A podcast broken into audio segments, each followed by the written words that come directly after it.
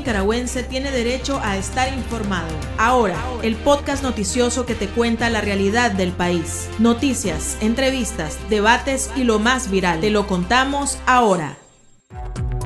Bienvenidos al podcast de Artículo 66. Les saluda Wilmer Benavides. A continuación, Marlin Balmaceda nos presenta un vistazo de los principales titulares que han marcado este día. Régimen de Nicaragua se disgusta por juicio a Alex Saab, supuesto testaferro de Nicolás Maduro. Opositores en el exilio preparan marcha de repudio en contra de las elecciones de Daniel Ortega. Líderes católicos califican de circo las elecciones en Nicaragua y piden apoyo a la comunidad internacional. Iniciamos el podcast ahora correspondiente a este martes 19 de octubre de 2021. Las 5 del día. Las noticias más importantes. El régimen de Nicaragua expresó su molestia por la extradición de Alex Saab a Estados Unidos, el empresario acusado por el lavado de 350 millones de dólares en bancos estadounidenses. La vocera Rosario Murillo catalogó el hecho como un secuestro por parte del país norteamericano y dijo que nunca se van a acostumbrar a eso. Es un colombiano nacionalizado venezolano, supuesto testaferro de Nicolás Maduro. A menos de 20 días para las eventuales elecciones generales en Nicaragua, el Consejo Supremo Electoral sigue sin acreditar a los medios de comunicación independientes y extranjeros que pretenden brindar cobertura al proceso y que ya hicieron su solicitud formal por diversas vías. La oposición y la comunidad internacional ha señalado que las elecciones de Daniel Ortega no cuentan con las garantías mínimas para declararse creíble. El sacerdote Vicente Martínez, párroco de la iglesia Santa Lucía en Ciudad Darío, Matagalpa, calificó de circo las votaciones de Nicaragua, en las que Daniel Ortega va por un cuarto periodo consecutivo. Un verdadero patriota, un verdadero nicaragüense, no pierde el tiempo en ir a hacer esa, a participar de ese circo, pues, porque eso es un circo. No hay nada que hacer para Nicaragua porque ya sabemos nosotros cuáles van a ser los resultados, quién es el ganador, quién es el perdedor, quiénes son los diputados, quiénes, quiénes son los que van a seguir mangoneando nuestra patria, quiénes son los que van a seguir desangrando a nuestro país, ya sabemos nosotros. Entonces, ¿qué nos queda? Orar y pedirle al Señor que haga un milagro. Por su parte, Monseñor Silvio José Báez, obispo auxiliar de la Arquidiócesis de Managua, manifestó recientemente que se debe alzar la voz para que la comunidad internacional y los organismos humanitarios intervengan en Nicaragua. Escuchemos las palabras del líder religioso. Hay que alzar la voz a nivel mundial. Hay que alzar la voz para que la comunidad internacional y los organismos humanitarios intervengan en Nicaragua. Hay que ir más allá de la hipocresía diplomática. Lo que ocurre en Nicaragua no puede ser ajeno a las demás naciones del mundo. Los países de Centroamérica son los primeros que tienen que volver la mirada hacia Nicaragua y el resto de la comunidad internacional. Hay que intervenir para parar esta crueldad, para parar esta crueldad y para hacer que se libere inmediatamente a las personas que han sido puestas en la cárcel en modo injusto y con artimañas de aparente legalidad. Hay que alzar la voz a nivel mundial y hay que intervenir para que esto se pueda superar en el mayor tiempo posible, porque el pueblo de Nicaragua ha hecho ya mucho. Ciertamente que la solución tendrá que venir de dentro, pero el pueblo de Nicaragua está sumamente maltratado y necesita ayuda. Hoy el buen samaritano alzaría también la voz. Y para terminar, hay que alzar la voz también en oración. Hay que alzar la voz también hacia Dios. Y esto no es huir de la realidad. Esto es sumergirse en la realidad con los ojos de Dios. El Ministerio de Salud de Nicaragua continúa reportando una baja de contagios por COVID-19 en el país, Según la institución, en los últimos siete días se registraron 504 nuevos casos, lo que representa unos 100 menos en relación a las semanas anteriores. Sin embargo, la cifra de fallecidos a causa del virus continúa congelada, en cuanto que el MINSA asume una muerte por cada siete días. Los datos no coinciden con los reportes de médicos independientes y publicaciones de ciudadanos a través de las redes sociales. Nicaragua recibió 243.880 dosis de la vacuna AstraZeneca contra el COVID-19, donadas por Panamá a través de la Organización Panamericana de la Salud, OPS. El MINSA informó que el donativo fortalecerá la jornada de vacunación que en este momento avanza para el grupo de 30 años en adelante y que según las organizaciones de salud pública presenta niveles muy bajos de inmunización. Este día Cuba también envió el primer lote de vacunas anti-COVID adquiridas por el régimen de Nicaragua. En este primer envío, la isla destinó 1.200.000 dosis de las inyectables Abdala y Soberana 2, que serán aplicadas de manera voluntaria a niños y adolescentes a partir de los dos años. El pulso. Le medimos el ritmo a la realidad.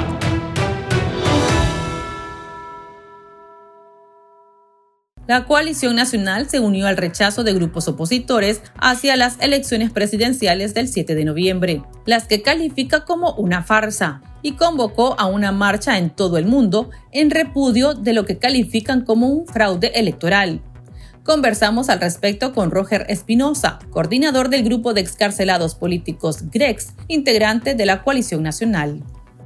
Estamos poniéndolo en sintonía con lo que ya la misma población ha referido en redes sociales, lo, dice en, en, los mercados, en el boca a boca, en las calles, en cuanto a la falta de condiciones para tener un verdadero proceso electoral. Ortega se ha despachado eh, en términos muy populares con la cuchara grande ha prácticamente anulado a, a, dos partidos que pretendieron en alguna medida ser la casilla de la oposición ¿verdad? Uno con mayor apertura que otro, pero en, la misma, en, el, en el sentido y en la medida de que uno aglutinaba un respectivo bloque que efectivamente buscaba, eh, digamos, desplazar a Ortega del poder.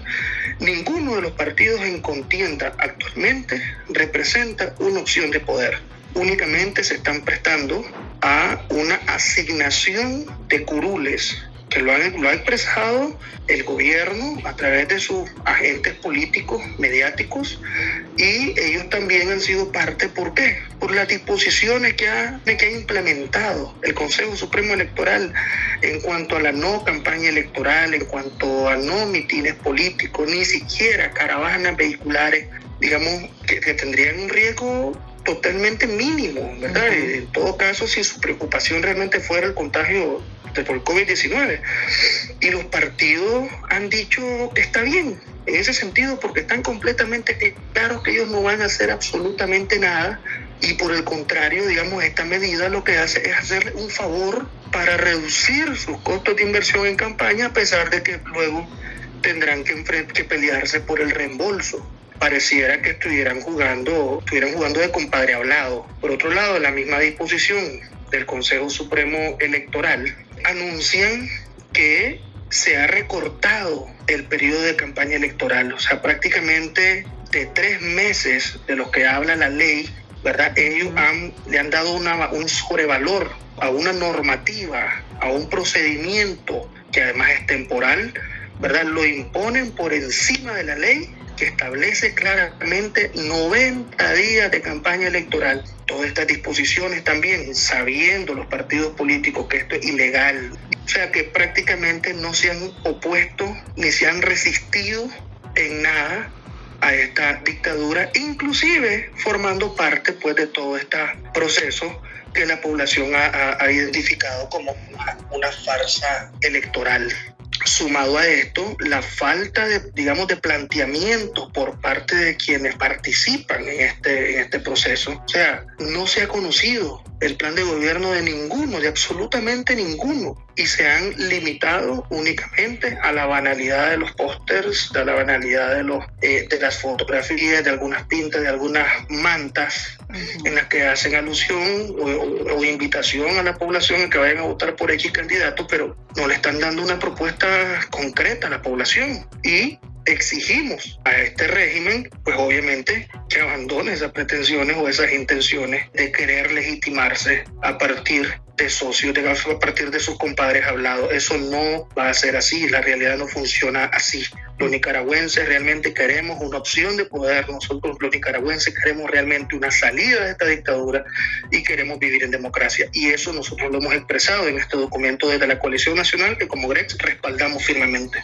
Eh, una de las estrategias que ustedes mencionaban es, además del no voto aquí en el país, también son marchas, tengo entendido, en diferentes partes. Eh, un poco acerca de esta estrategia y qué es lo que pretenden con la misma. Bueno, dentro del país nosotros estamos claros que no podemos ni siquiera hablar de, de, ni siquiera hablar de nada estamos en una, en una alta jornada represiva por parte de este régimen, ¿verdad? Hay persecución, hay seguimientos, asedios, eh, amenazas de cárcel, hay citatorias judiciales que han circulado para los diferentes liderazgos de la coalición nacional, los diferentes escarcelados, y esto pues obviamente va en función del temor que le provoca a la dictadura que eh, la población reaccione ante esta farsa. Pero la realidad y lo concreto es que es la comunidad internacional, es la diáspora, es, lo, es, la, es la gente exiliada que al salir de Nicaragua se aglutina, se organiza y son ellos los que han estado convocando en respaldo a la situación en la que vivimos nosotros aquí en Nicaragua, a marchas y plantones, jornada de marchas y plantones en diferentes ciudades del mundo, obviamente en rechazo de este proceso electoral, en exigencia por la liberación de los y las presas políticas y en respaldo eh, a los liderazgos y en respaldo a las organizaciones que quedamos dentro del país, exigiendo de manera permanente que en Nicaragua se retomen las condiciones para establecer un verdadero Estado de Derecho y que la dictadura abandone el poder. Consultamos a nuestros lectores qué opinan acerca del llamado de los grupos opositores. Aquí sus respuestas. El chat. Abrimos los micrófonos a nuestros oyentes. Excelente iniciativa marchar en contra de las amañadas votaciones de Ortega. Si pudiésemos en Nicaragua sería también excelente que lo hiciéramos. Esto es una farsa electoral, electoral, ¿verdad? De que estamos viendo un robo a la vista. Pues necesitamos apoyo de la comunidad internacional porque aquí Nicaragua está secuestrado por la Guardia Ortega porque aquí no puede levantar la voz uno porque les caen las patrullas y a uno ya, ya le meten leyes para meterlo preso, ¿ves? Entonces se tiene que hacer pues de que la comunidad internacional desconozca a este dictador primero yo creo que sería una buena alternativa. Sí, como dicen que van a haber eh, diferentes manifestaciones en diferentes partes del mundo, donde, está la, donde están los exiliados políticos. Eso sería una buena opción. Bueno, yo por lo menos estoy de acuerdo en esto. Esto sería un, un punto en que Daniel sentiría una presión que verdaderamente él está y se está dando a conocer más la, el fraude electoral. Pues yo pienso que es la mejor opción que tenemos contra esta farsa electoral que está montando el gobierno genocida este. No hay que votar por nadie porque al final el resto de participantes son marionetas del mismo partido, ganando solamente el escaño de diputación por hacer el juego de, de Ortega, ¿no? Esperando en que resulte la abstención y no terminen diciendo que el voto fue masivo y ganaron con gran mayoría es lo único que ha pasado siempre, ¿no? Con las boletas falsas que meten, eliminando las boletas de los opositores en las elecciones anteriores. Muy acertado el llamado, de hecho que no hay por quién votar, o sea, los candidatos de una gran parte de los nicaragüenses están secuestrados al respecto, ¿ustedes creen que pueda calar esto en la comunidad internacional? Y me adelanto pues también a la siguiente pregunta. Este miércoles 20 de octubre la OEA va a sesionar, va a debatir sobre la situación de Nicaragua. ¿Qué esperan ustedes sobre esta eh, resolución que podría sacar el organismo? Toda iniciativa tiene su efecto. Estamos claros de que la movilización de todo ese exilio, ¿verdad? En masa, eh, de, de la diáspora, de todos los grupos organizados y no organizados fuera del país, que le va a dar un elemento de convicción a lo que todos nosotros hemos estado planteando, ¿verdad? Exigiendo eh, algo tan concreto y tan directo, ¿verdad? Eso tiene que partir de algo y ese algo es, digamos, el atropello que Ortega ha hecho a la, a la dictadura, no de ahorita, pero que se agudizó a partir del 2018 y que hoy ha provocado prácticamente que eh, Ortega fomente ¿verdad? un estatus de partido único, que prácticamente son maniobras y estrategias todas del siglo pasado que no tienen cabida en una sociedad moderna y que no tienen cabida en la nueva visión política internacional de los países latinoamericanos, europeos. No tienen cabida, las dictaduras no tienen cabida, no deberían de tener espacio en esta realidad en la que nosotros vivimos. Desgraciadamente Ortega es un problema del siglo pasado que ha sobrevivido y lo hemos venido arrastrando como sociedad hasta este siglo y que hoy está prácticamente como cáncer destruyendo y carcomiendo nuestro país, las instituciones, y que obliga al exilio, persigue, reprime, encarcela, asesina inescrupulosamente, y lo peor es que lo hace bajo el amparo de la impunidad que le dan las instituciones que se supone deberían defender el orden y la justicia en este país. Nosotros esperamos que en este sentido la resolución de la OEA, después de que Ortega desconoció el llamado que desde octubre de 2020, habiéndose agotado el término, el plazo y habiendo Ortega atropellado la voluntad popular de los nicaragüenses de vivir en paz y democracia, esperamos que la comunidad internacional, la Organización de Estados Americanos, pueda pronunciarse, pero con la firmeza y la fortaleza con que debe reaccionar un foro internacional regional tan importante, prácticamente el único en todo eh, el continente americano, frente a una dictadura que ya han dicho, ya han reconocido a Ortega como una dictadura, pero le han dado todavía el trámite o el trato como que si Ortega se estuviera apenas implantando o que si fuera un embrión de dictadura. No, esta es una dictadura desarrollada completamente, con tentáculos y varios núcleos dispersos en este país que eh, sofoca a la gente. Entonces nosotros exigimos que la comunidad internacional responda a la altura. Suponemos nosotros, sin poder tener acceso al proyecto de resolución previo, debemos nosotros suponer que ante el conocimiento del contenido de esa resolución, la delegación de Nicaragua ha, decidido mejor no presentarse, porque se han quedado sin argumentos, porque saben de que van yendo abajo y desbocados. No tiene ningún sentido que Ortega pretenda en un país prácticamente inmerso en una crisis tan profunda a nivel social y política como la que vimos en Nicaragua, pretenda quedarse en el poder más tiempo. ¿Para qué? O sea, pretende entregar un país en ruina. No sería la primera vez, estamos de acuerdo, pero ¿cuántas veces lo va a hacer? ¿Cuántas veces este partido va a destruir el país? Después le va a tocar a los nicaragüenses secarse las lágrimas, secarse el sudor, curarse las heridas y volverse a levantar. Y estamos hartos de hacer esto. Creemos queremos que la comunidad internacional reaccione y que podamos empujar todos nosotros realmente a, a, una situación en la que la dictadura sea libera a nuestros presos y presas políticas y que realmente en Nicaragua, ¿verdad? Se, producto de un desconocimiento de esta farsa, se, se un verdadero proceso electoral con las garantías necesarias. Sí, esa es la salida que la comunidad internacional ha señalado. Aquí el problema no es que nosotros no quisiéramos ir al proceso. Quisimos y nos metieron presos. Quisimos y nos persiguieron. Quisimos y nos exiliaron. Entonces no somos nosotros el problema. No es la oposición, es la dictadura. Ahora está en parte esto en el patio de la comunidad internacional, en donde, habiendo nosotros agotado los medios, tienen que reaccionar con la fortaleza necesaria. Y creemos que por esa dirección en tanto el régimen ha retirado su participación en el foro el día de mañana. Bueno, muchas gracias, Roger. Gracias a usted, muy amable. Para estar al tanto del acontecer nacional y conocer las voces calificadas sobre la realidad nacional, ahora el podcast informativo sobre Nicaragua.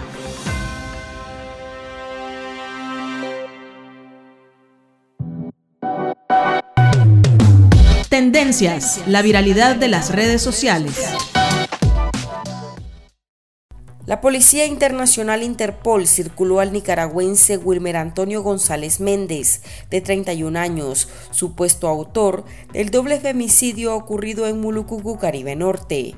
González es buscado por los delitos de violación agravada, asesinato y portación y uso ilegal de armas. El sujeto era trabajador de las víctimas, Luz Maritza González y Dayiris Boniche, madre e hija asesinadas en julio del presente año. Desde entonces, el hombre se encuentra prófugo de la justicia. Aquí termina el episodio de ahora de Artículo 66. Continúe informándose a través de nuestro sitio web www.articulo66.com. Síganos en nuestras redes sociales. Nos encuentra en Facebook, Twitter e Instagram. Y suscríbase a nuestro canal en YouTube. Hasta la próxima. La información veraz y de primera mano está ahora. No te perdás el podcast noticioso que te cuenta la realidad del país. Compartí y pasa la voz.